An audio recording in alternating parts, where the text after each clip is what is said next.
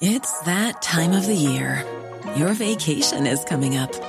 You can already hear the beach waves, feel the warm breeze, relax, and think about work. You really, really want it all to work out while you're away. Monday.com gives you and the team that peace of mind. When all work is on one platform and everyone's in sync, things just flow wherever you are. Tap the banner to go to Monday.com.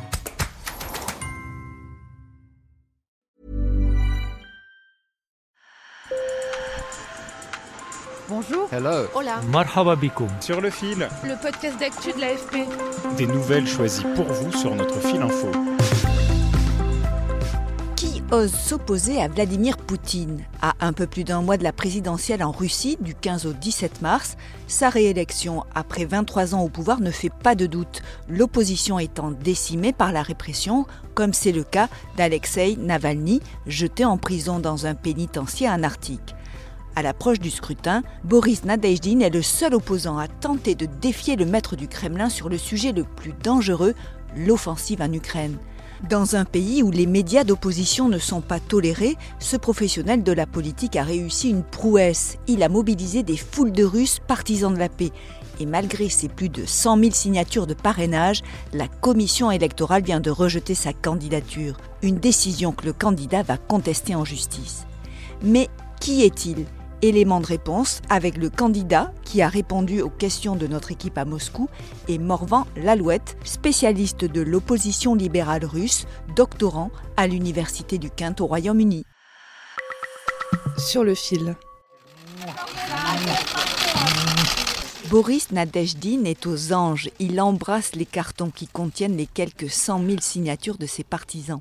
Ce 31 janvier, avec les membres de son équipe, le candidat du Parti de l'initiative civique arrive tout sourire dans les locaux de la commission électorale centrale à Moscou, même s'il reste prudent sur ses chances réelles de briguer la présidence.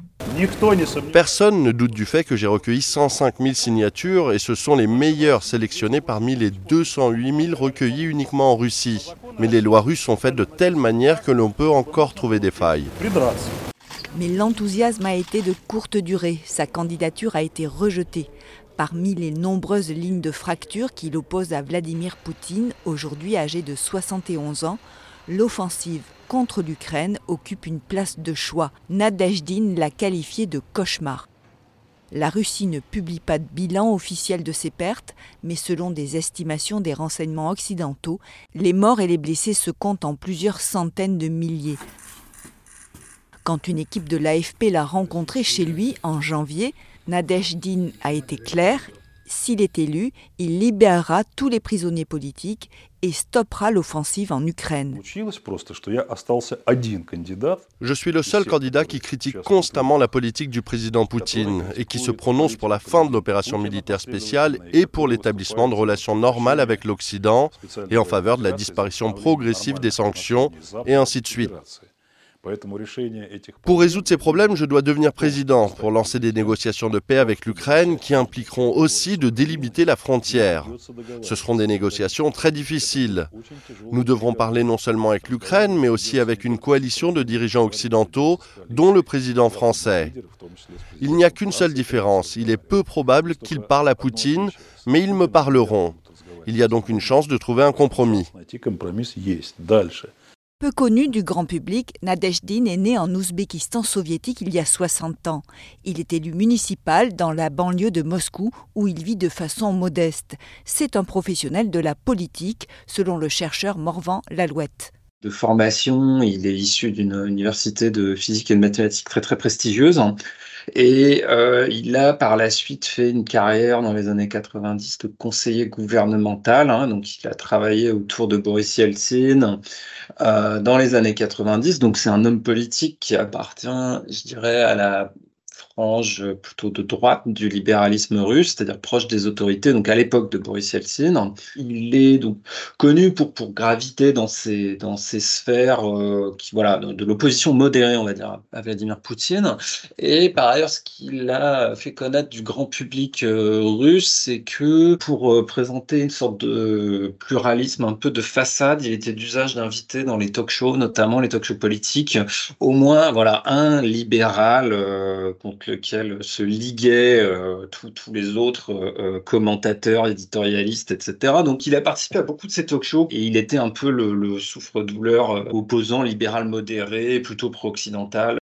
Nadejdin raconte avoir travaillé avec Vladimir Poutine lors de son premier mandat, mais dit avoir rompu en 2003 lors de l'arrestation de l'oligarque et opposant Mikhail Khodorkovsky.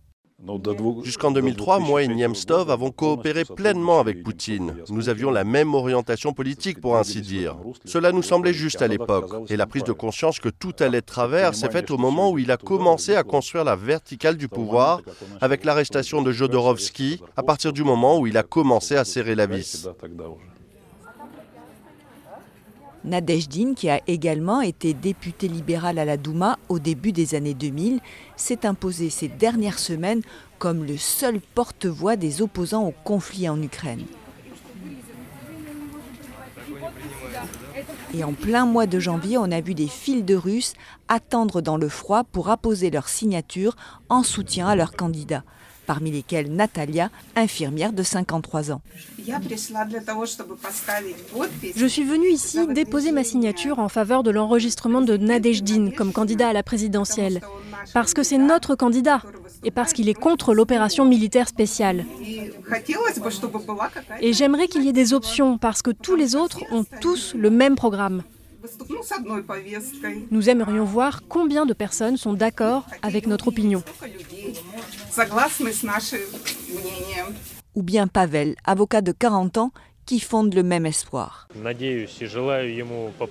J'espère et je lui souhaite de se retrouver sur le bulletin électoral.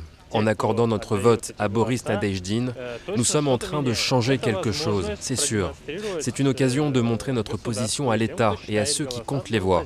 En tout cas, nos signatures seront remarquées, j'en suis sûr, et à mon avis, c'est important. On ne peut pas manifester en Russie, la plupart des médias ont été fermés, euh, je veux dire des médias indépendants du pouvoir. Donc clairement, on est depuis la guerre et même un petit peu avant, on a une évolution euh, très lourdement dictatoriale du régime. Et donc, c'est vrai que là, la, campagne de Nadia il semble qu'elle a euh, capturé un peu l'attention des Russes qui se disent, bah en fait, allez soutenir la candidature de Najdine. Donc, ça consiste à se rendre dans une administration, montrer son passeport et signer un formulaire pour dire qu'on le soutient sa candidature euh, à la présidentielle. Ça, ça a été vu comme étant quelque chose de, disons, une possibilité euh, légale euh, de montrer son opposition à à la guerre. Alors, pourquoi l'avoir laissé recueillir ses soutiens pour finalement l'empêcher de se présenter?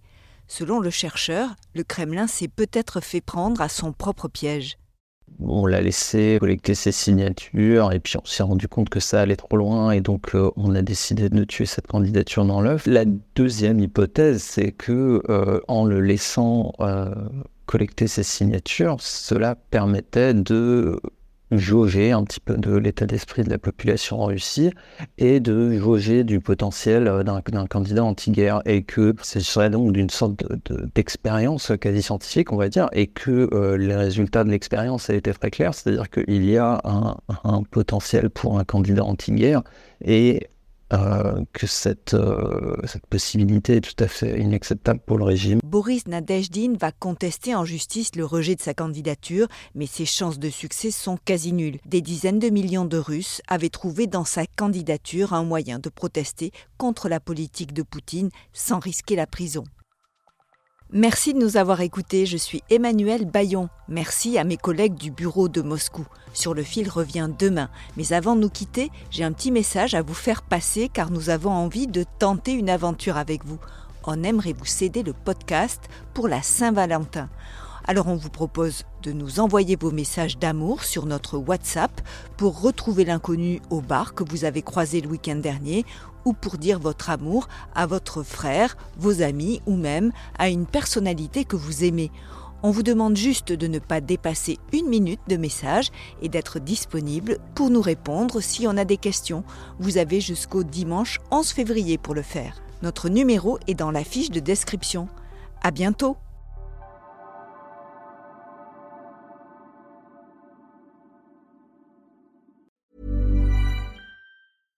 Small details are big surfaces. Tight corners are odd shapes. Flat, rounded, textured, or tall. Whatever your next project, there's a spray paint pattern that's just right. Because Rust new Custom Spray 5 in 1 gives you control with five different spray patterns. So you can tackle nooks, crannies, edges, and curves without worrying about drips, runs, uneven coverage, or anything else. Custom Spray 5 in 1. Only from Rust